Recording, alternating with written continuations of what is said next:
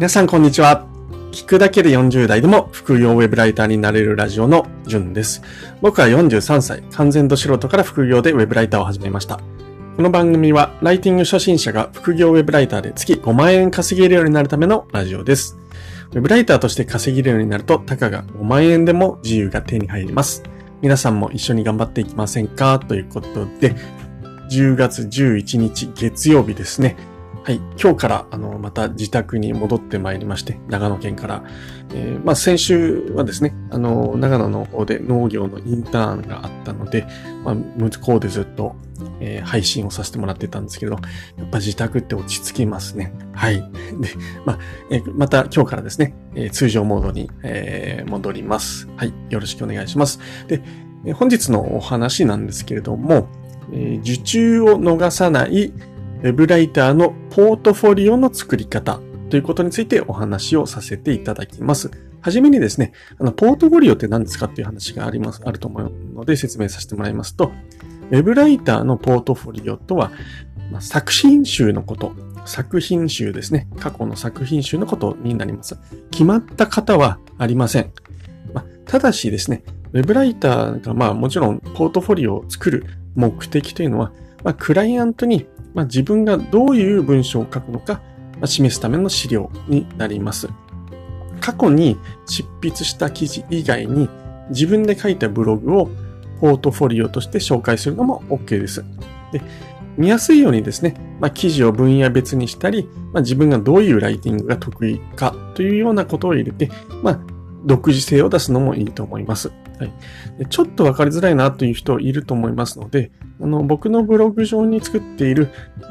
ポートフォリオの URL を貼っておきますので、まあ、概要欄から見ていただけるとイメージ湧くかなというふうに思います。僕のポートフォリオはですね、ポートフォリオと書いてなくて、題名は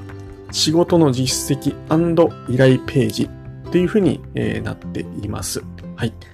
それでは本題です。まあ、ちょっと話、ちらっと話したんですけど、ポートフォリオに決まった方はありません。ただしですね、一つ大事な目的は、クライアントに、このポート、あの、フォリオを見てもらったクライアントにですね、仕事を依頼してもらうことというのが、まあ、ポートフォリオの一つな大事な目的になります。なので、受注を逃さないポートフォリオをもちろん作ることが大事です。で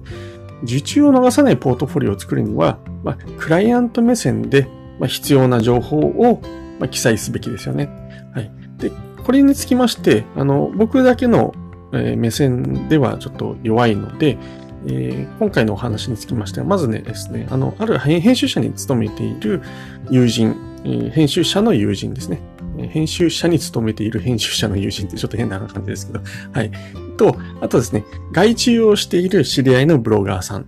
それと、まあ、実際にクライアントから聞いた結果も踏まえて、この受注を逃さない、依頼を逃さないポートフォリオということに関しての記載項目を紹介させていただきます。はい。で必要な事項ですね、えーちょっとまだ多いんですけども、全部話してしまうと長くなるんで、それでも絞って7つお話しさせていただきます。えー、1つ目がですね、ポートフォリオもアイキャッチを使いましょう。2つ目、ポートフォリオの内容を紹介しましょう。えー、3つ目、お仕事の依頼、問い合わせ先を、えー、記載しましょう。4つ目、簡単な自己紹介をしましょう。5つ目、SNS なども載せましょう。で、次がですね、執筆実績とブログの掲載は見やすくしましょう。最後に記事や自分への評価も掲載するといいでしょうということで、えー、はい、話していきたいと思います。ちなみに、ポートフォリオはブログとか、あるいはノートを使って作ってください。ネット上で作ることが大事です。はい。で、まず一つ目ですね。ポートフォリオもアイキャッチを使いましょうというお話なんですけれども、あのー、ポートフォリオにですね、えー、まあ、アイキャッチって言われる、要は目を目線を引くようなものを使うのは、まあ、効果があります。実際に使ってみるとわかると思うんですけれども、アイキャッチがあるとないとではですね、あのポートフォリオの、ま、印象がガラッと変わります。はい。なので、アイキャッチ画像を、えー、ブログ記事みたいな感じでですね、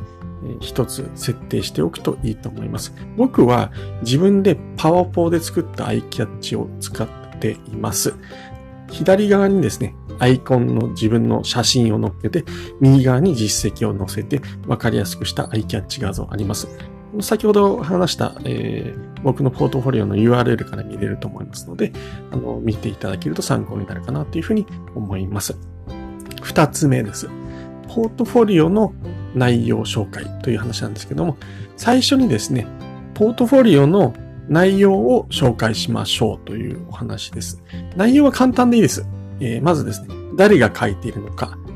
ということと、まあ、それがポートフォリオであることということと、まあ、どんな記事を載せているかっていう説明を最初に書きましょうというシンプルなお話です。はい。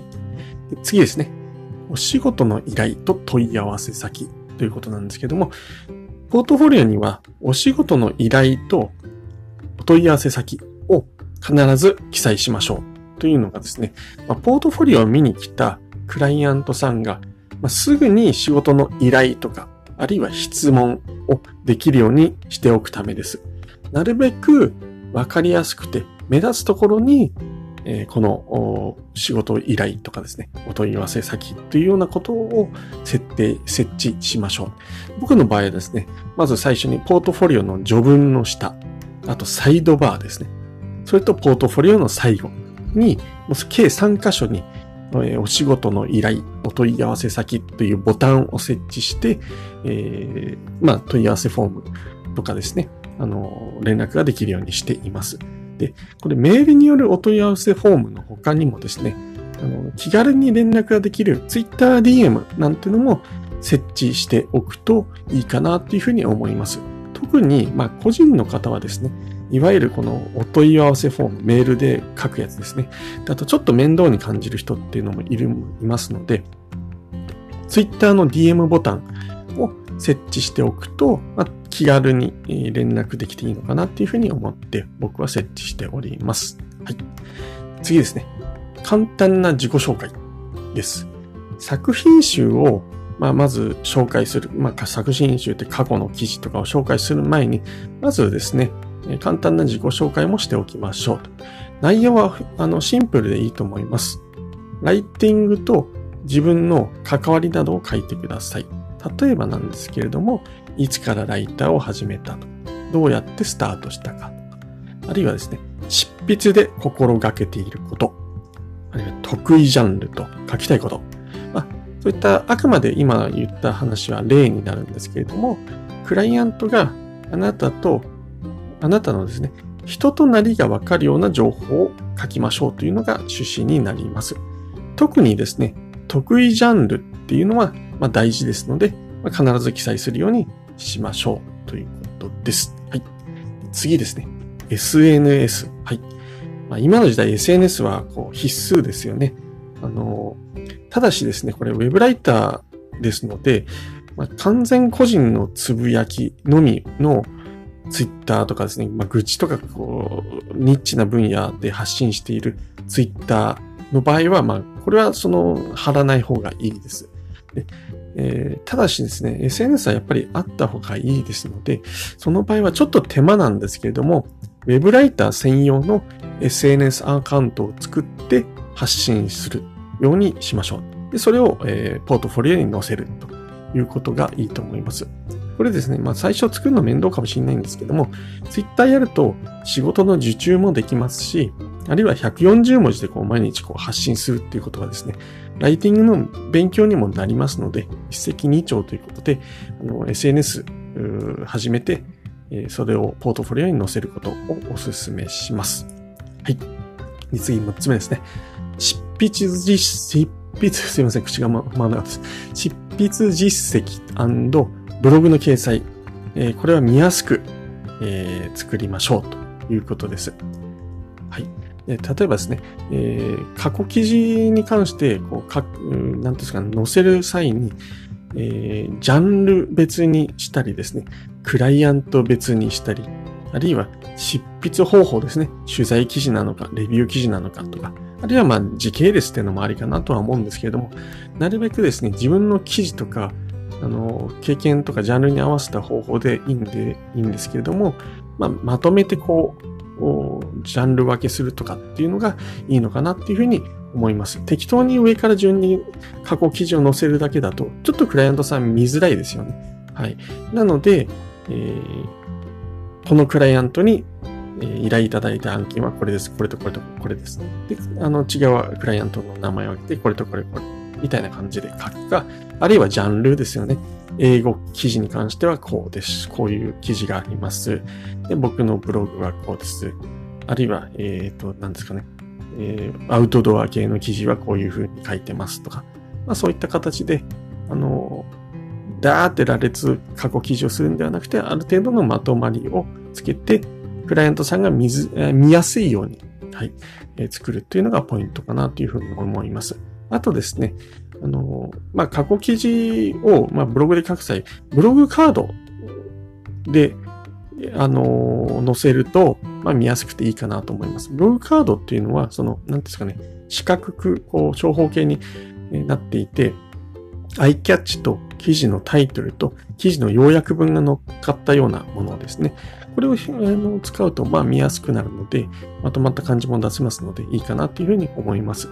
ポートフォリオは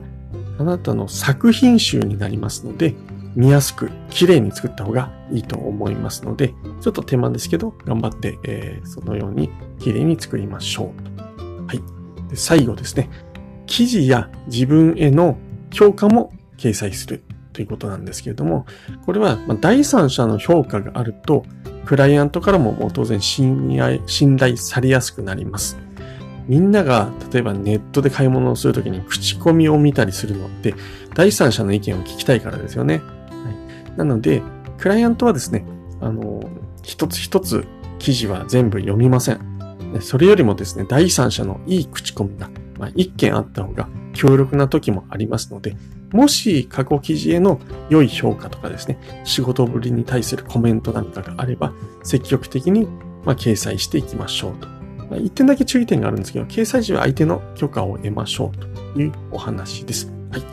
以上ですね。えー、本日は受注を逃さない、えー、ウェブライターのポートフォリオの作り方ということについてお話をさせていただきました。はい。話をまとめますと、一つ目、ポートフォリオにもアイキャッチを使いましょう。二つ目、ポートフォリオの内容を紹介しましょう。三つ目、お仕事の依頼、お問い合わせ先を設置しましょう。四つ目、簡単な自己紹介をしましょう。五つ目、SNS も、えー、掲載するようにしましょう。六つ目、執筆実績とブログの掲載は見やすくまあ、作品集なので、えー、綺麗にポートフォリオを作りましょう。最後、記事や自分への評価も、まあ、あるのであれば、掲載しておきましょうというお話でした。はい。さらに詳しく知りたい人はですね、受注を逃さないウェブライターのポートフォリオの作り方、かっこ例があるので簡単っていうブログ記事を書いていますので、そちらもま見ながら、この放送も聞いてもらえると、さらに深くわかるかなというふうに思いますので、その URL も貼っておきますので、見てみてもらえると嬉しいです。はい。本日も配信を聞いていただきましてありがとうございました。配信を聞いていいねと思った方は、いいねボタンとフォローしていただけると嬉しいです。質問もいつも受け付けておりますので、え副業ウェブライターやブログ、スタイフのほか、まあ、何でも気軽に聞いてもらえるとありがたいです。それではまた明日お会いしましょう。じゅんでした。ではでは。